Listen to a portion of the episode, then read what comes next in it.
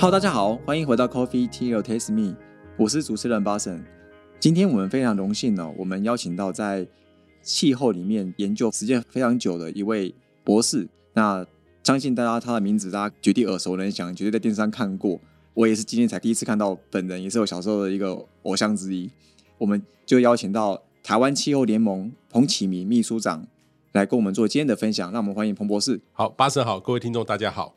彭博，那其实因为我前面跟你小聊到，其实你知道我以前也是一个电视上看到的一个人物，然后没想到现在直接面对面，也是觉得这个非常的不真实。对，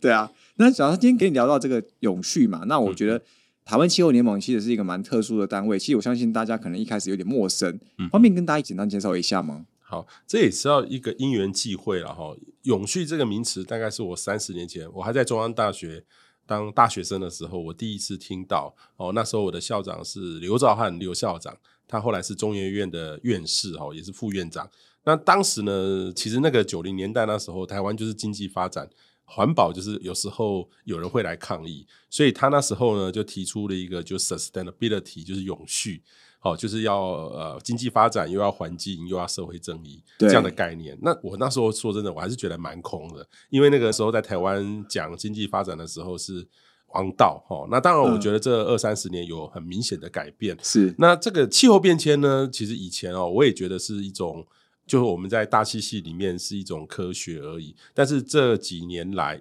马上落地了，就是落地，就是说呃，必须所有的企业一定要去重视。那这个台湾气候联盟呢，就是我觉得我恭逢其盛，因为其实这些的大企业哦，其实它本身呃在这几年来受到几个压力，有有有的是企业老板自己很重视气候变迁，是。啊，例如说台达电创办人郑中华先生，另外呢，有的企业是供应链的压力，啊，例如说台积电。它的呃上游就是苹果啊，苹果要进做，呃，他就要跟着去做。那有些呢是被这个他的投资者，例如说我们台湾的科技公司都是很全球化，是有很多投资者，ESG 的基金或是国外的投资者，哎，你的 ESG 不积极，他会给你垫你。就听说好像很多那种国外的主权基金也是做要求要只能投 ESG 相关的公司。呃，对，就是你一定要碳排要做得好。所以其实这种全世界呃现在新的资产里面，大概未来会有三分之一。的资产都是跟 ESG 有关系的，所以这个其实慢慢开始在这个台湾的科技业，因为台湾的科技业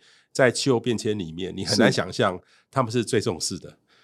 就是海景第一排。因为我刚刚讲到三个因素，都是他们会受到很大的影响，是他们要出口，所以它比很多的本地的只做内需服务的，就是完全不一样。所以我记得刚好呢，因缘机会，我因为开放资料的关系。我很特别哦，你不要看我学气象，我是台北市电脑工会的理事，好像没有看，没有关系哈。对对对，你你想象不到，但是各位想到，因为我过去这几年推动开放资料，在资讯的这种揭露里面，我我的确花很多心思去。希望政府可以往国际跟国际接轨，所以我记得以前哈那些大老板们跟我在一起，我是里面是最小的一个公司，可是他们都很喜欢我，因为第一个可以问我天气，哎，彭博士，我周末要打高尔夫，天气会如何？这是他们直接的需求，很刚性，很刚性，好刚性的需求。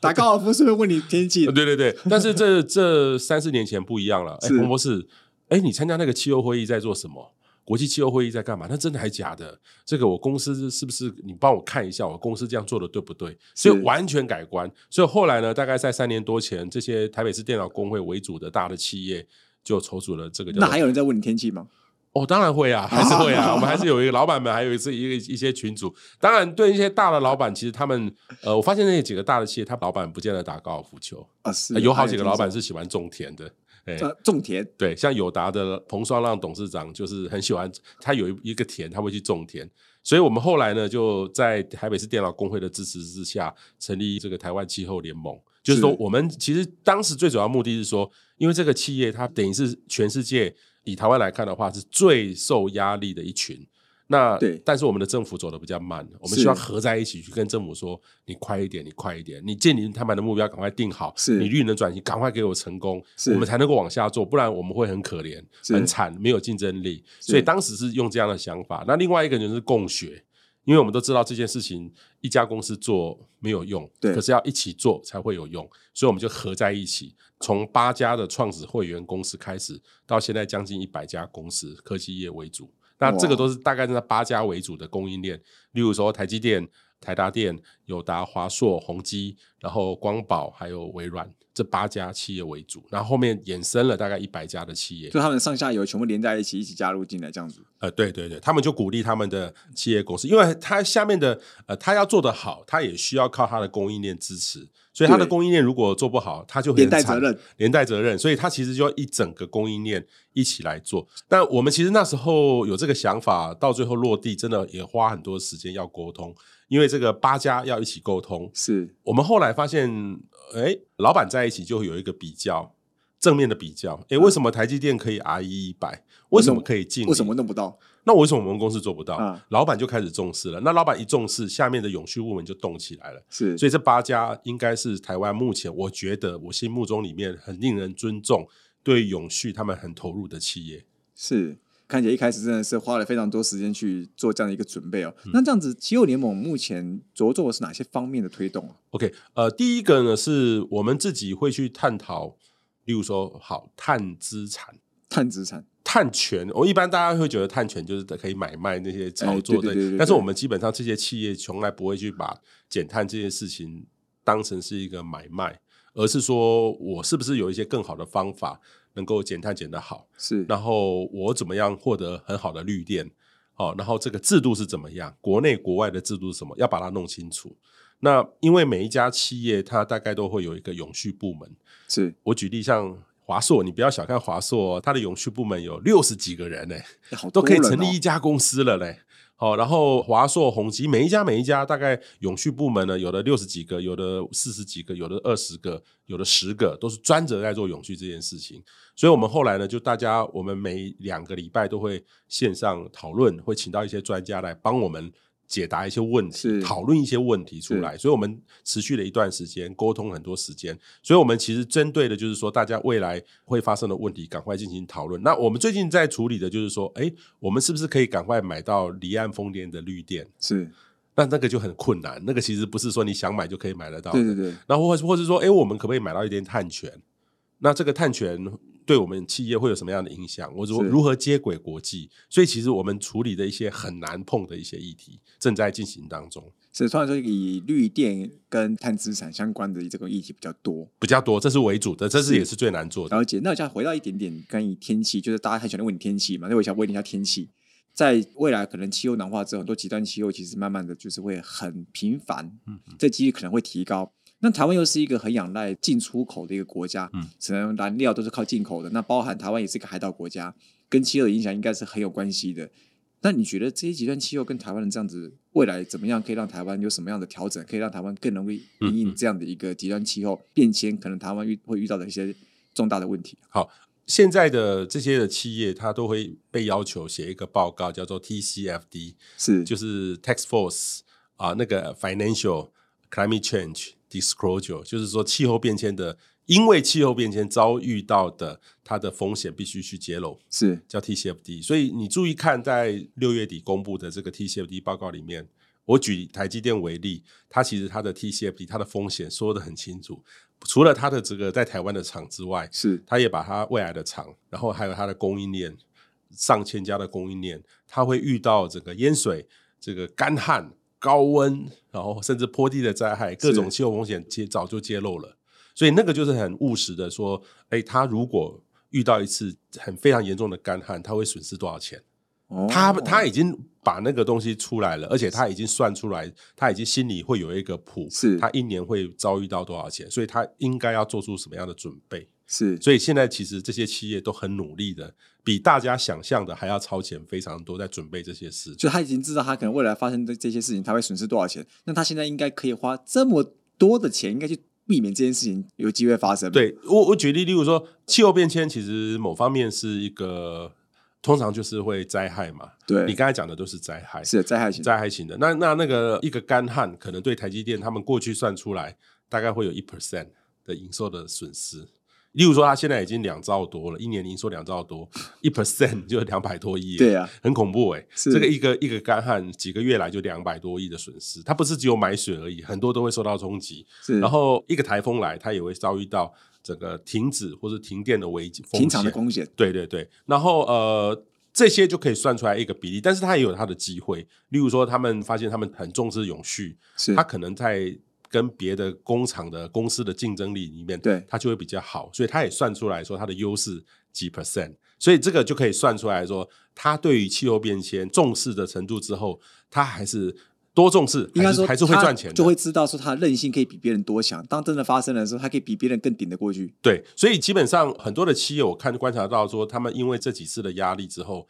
呃，有些企业，我举例像友达，友达其实面板业，面板业很辛苦，是可能赚个几年，亏个几年，有一个循环期。哦，对对对。可是他们就会找到说，哎，这样我只是靠这循环期不行，我必须去投资新的形态的公司，更稳定一点，不要那么每天靠这种紧急波动来来去去这样。对，所以他们的绿能所占的比例已经十几 percent 了。哦，我相信它以后会越来越高，这条路会越来越大。像台达电更不用说，他们其实我觉得，呃，因为气候变迁越来越极端，又要电动化、电动车，它完全就是一个绿能概念股出来了。他们而且他们在节电上面已经花了很多的时间去做储能这相关的工作嘛。对对对对，那在台湾刚刚提到，就是我们台湾跟国际其实有很多的这种沟通关系以及这种进出口。那你觉得台湾在未来我们在做这种永续的发展，我们可能会遇到的比较大的问题、潜在的问题，有没有办法提分享个一两个？然后我们可能可以怎么样去解决它，或者国民大家一起怎么样解决？好，我觉得第一个就是说，呃，企业是因为因应国际的要求，它要去接轨，所以企业的嗅觉都很清楚。是就是说我看到的科技业的都很清楚。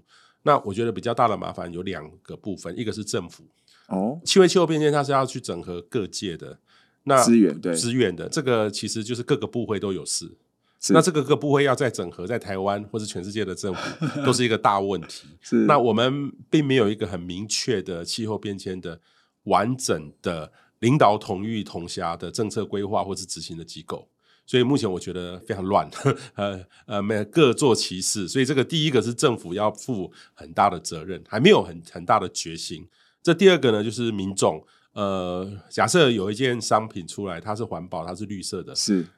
如果要多付一点点钱，可能就卖不出去了。所以这个在台湾其实会是一个蛮大的消费者意识的移转。可能多付一点还可以，付的超过一个门槛一个 percentage，他可能觉得、呃、好像太贵了，不太行了。对，那另外一个呢，就是说，假设因为气候变迁会改变我们生活习惯，我们能源或各种的费用要多一点点，可能又不接受了。所以，我们其实多数的民众对气候变迁，呃，是很重视、很愿意支持。但是，当你说好，我们来行动的时候，大家都是迟疑的。就是有时候我我们常常有听到讲说，所谓的这个永续或是环保，其实是让你有点生活比较不方便。这两个其实是你越环保，其实可能当下没那么方便的。它不是说你可以又环保又方便，这其实两个是会打架。嗯，是当这种情况下，人性通常会比较偏向于方便，或者是比较经济的方面去选择嘛，嗯嗯，对不对？所以我觉得可能会比较偏向这种方式。但是我觉得现在企业其实为什么走很前面，是因为它慢慢知道这种国际的趋势。你如果没有你的这个整个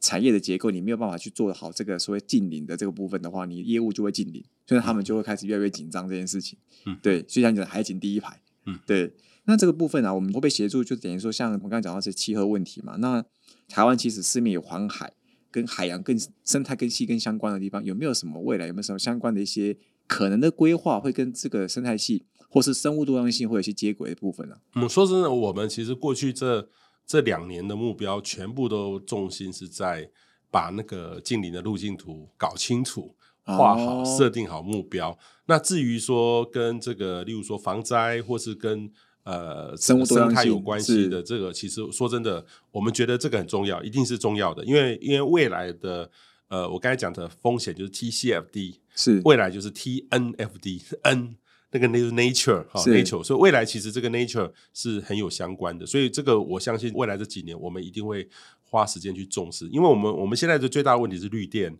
是。能买不到，量又不够，如何把这个市场机制能够催生出来，然后碳权的制度也非常的一团乱，是。所以也希望能能够有更好的解决的方案。是，所以现在等于是说有点像阶段性任务，现在先把前面这个绿电以及这个所谓的碳资产这个部分先搞定，然后我们下一阶段就会 TNFD，到时候在揭露的时候要做到所谓生物多样性的这个部分。因为现在其实我觉得这些企业其实表面上你可以看得到的净滩是标配的，台湾净滩很多人啊，是，而且好像大家也很挤破头，每次都是好像塞车啊，要排队的感觉。还要去跟别人借垃圾，才能拍照，但是也也还是有很多乐色啦，还是很多乐色。但是有时候就已经还蛮多人，这些这些企业都有蛮好。笑的。对对对，那这样街友联盟有没有后续有没有会？因为刚刚提到这个民众要参与嘛，嗯那未来有没有更多这种相关的规划，可以让民众有更多跟气候联盟会去参与的这个机会，让他们可以更有这样一个概念？未来会不会有更多这样类似的活动？呃，说真的，我们因为一开始哈，呃，我们在开会的时候，那几位企业的大老板，我举例，我印象非常深刻的是台积电的董事长刘德英。这个里面大多数是我规划的。我记得他提醒我一件事，就是彭博士，我们绝对不要办那些张灯结彩的活动，哦就是说要就是做实事。我相信这个就是台积电他们的精神。台积电很少在我们社会上办一个公益的大活动的，是我相信大家都有印象，想不出台积电会办一个什么公益跟我有关的活动，但是我们可能都会去注意台积电在做些什么事情。是，所以其实那时候刘董事长他就提醒我说，呃，要做实事。所以其实说真的，我们并不会去特别办大型的张灯结彩的活动，而是说要办的就是解决问题，然后把未来路径弄清楚呃为主。不过其实我们这几年也发现，就是说要把大家的观念起义。减少沟通，就是要有一些教育训练的，所以我们在去年跟清华大学就办了一个碳资产的管理的课程。那我们其实都不是要人很多很多，大家四十几位，连我都是学生，其实就获得了很蛮好的结果。所以我们在今年呢，就成立一个台湾气候学院，然后跟这个呃师大、跟清大、跟成大一起合作。除了呢，就是说我们的这个科技业，它本身就需要再受训，因为科技业所需要的永续的训练跟一般的行业是不一样的。那这个里面其实也开放了外界可以来参与。所以这个部分是我们对大界，大家如果想要知道说科技业怎么去参与气候变迁，可能可以留意一下相关的资讯。是我觉得这个教育真的蛮重要的，因为像这个，我觉得。当然，张灯结彩活动真的有那种拍表面的，一次性就结束了，有没有？大家根本对没什么感觉，这只是嗨一嗨个一天就结束了。对像这个教育的确是比较重要，因为有几个种子慢慢扩散出去，可能效果更好。对就像我们之前我也想跟一些在永续在做教育的这些，可能有一些杂学校的校长，他们其实有讨论过，就是可能也许我们现在要把重心放在十岁的小朋友，嗯，因为十岁小朋友在二零五零年的时候，或是四零年，在最后的那十年的近年路径的截止的时候，他可能已经是社会上的中间分子或是决策者，所以他们可能比我们来说还重要。嗯嗯。因为我们到时候不知道几岁了，所以可能也不一定是位居要职，嗯，所以可能影响力也有限，所以可能教育现在十岁的小朋友，搞不好是比我们教育一些可能三十几岁的啊，搞不好更有价值，也有这一派的说法啦。没错没错，对对对，所以我觉得这可能是一个教育的一个方向。嗯哼，那最后想想要请问一下，就是因为像气候联盟刚刚讲台湾气候联盟，所以我们在这个部分，我们可能代表台湾，我们一定想要跟更多的国际组织去做沟通嘛。那在这种交流里面，目前有没有一些国际的一些合作的案例，在近年来可以做分享一下？OK，好，第一个呢是我们是每年都会去参与那个联合国气候变迁纲要公约的会议 COP 会议，所以我们成立了之后第一年就去参加，然后也让全世界知道供应链在做这个事，而且是实质上的供应链，全世界的科技供应链最成功的就在台湾，是，所以我们有让大家知道，然后其实也受到很大的关注。然后我们在今年呢，其实菲律宾。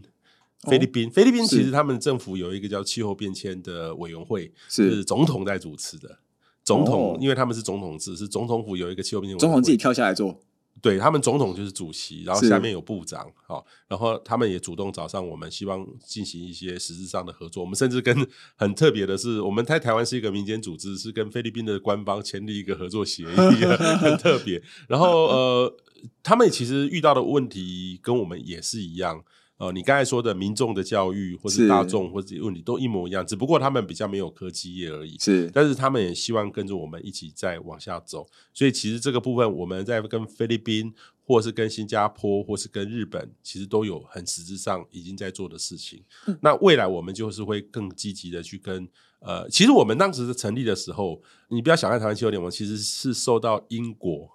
我记得那时候的英国英国驻台的代表。呃，有一次碰到我，他叫 Catherine，好、哦 Catherine。那他三年多前呢，他离开台湾前那一那一年，他碰到我说，Dr. Peng 怎么办？我要走了。我每次跟你们台湾政府说要禁令，每次都说好好好，我们会做，都在应付我。三年过去了，我要走了，然后他很失望，还在问一样的话，还在问一样的话。然后我说，我说，呃，Catherine，我你不要 don't depress。我说，我们民间科技业哈很认真哦，你要不要来看看？结果后来他就带着他的团队跟我们讲，也把英国最好的团队，英国怎么做的故事，是啊，甚至他们的查尔斯亲王当时查尔斯王子啊，现在是已经国王了。国王了。那当时查尔斯王子他其实他的 mission 就在做气候变迁，是他们成立一个像日本就成立一个气候的领袖的，呃，就像我们是一个 Japan，他们是叫 Japan Climate Leader Partnership，是哦 JCLP。那我们当时其实受到英国很大的启发，英国都有这样的组织，日本受到英国的影响，我觉得我们台湾也要有，所以我们经有这样是跟英国的概念，没想到台湾有成立这样的组织。哦，所以台湾气候联盟有是因为当时英国驻台代表所启发出来，开始去带动这样的一个气候联盟的这个对对，很难想象，很难想象。所以，我们跟英国的那边互动很密切。例如说，我们也确定说我们的角色是什么，我们要保持我们的独立性，对政府该说的就要说。是但是呢，毕竟我们是国家是一体的，是我们还是要支持政府做一些对的事情。所以我们该做怎么做，怎么建议，我们要设下一些明显的红线在这个地方。所以我们自己很清楚我们要扮演的角色。就是自己的范围努力做，但是也会建请政府去做一些他们可以协助整个产业界做近邻的这个推动对。对，因为我相信对台湾政府每一家企业都是很重视，是但是如果每一家企业都要花时间沟通的话，我相信政府也力有未逮。所以，我们当我们合在一起，代表我们的共同的意见的话，大家也都比较省事。是大家共同意见，而且各个产业其实科技业，我看你们的组成那八个组成，其实软硬体都有。其实他的这个意见是可以代表台湾各个软硬体这种包含中小企业的共同的这种心声。嗯嗯对，那这样一次沟通，可能政府的接受度也比较高。嗯嗯嗯，是，今天非常感谢洪博来跟我们做今天很多关于呃气候联盟，还有很多相关于一些台湾未未来面临很多可能气候相关的一些危机，然后还有一些科技业如果已经在进行具体的一些做法，然后来跟我们分享很多这些实际的案例，然后我们可以知道说，其实台湾气候联盟成立的一些当时的缘由，然后包含现在已经做了非常多的事情，跟国际很多这些组织的一些沟通连接，那我觉得也许我们未来会看到更多的这个气候联盟带给我们更多的突破性的一些呃想法，以及更多的一些实质的一些推动。那我们再次感谢台湾气候联盟彭启明秘书长彭博来跟我们做今天的分享，好，谢谢谢谢谢巴神，谢谢大家。Coffee Tea or Taste Me，轻松聊永续，我们下次见，拜拜。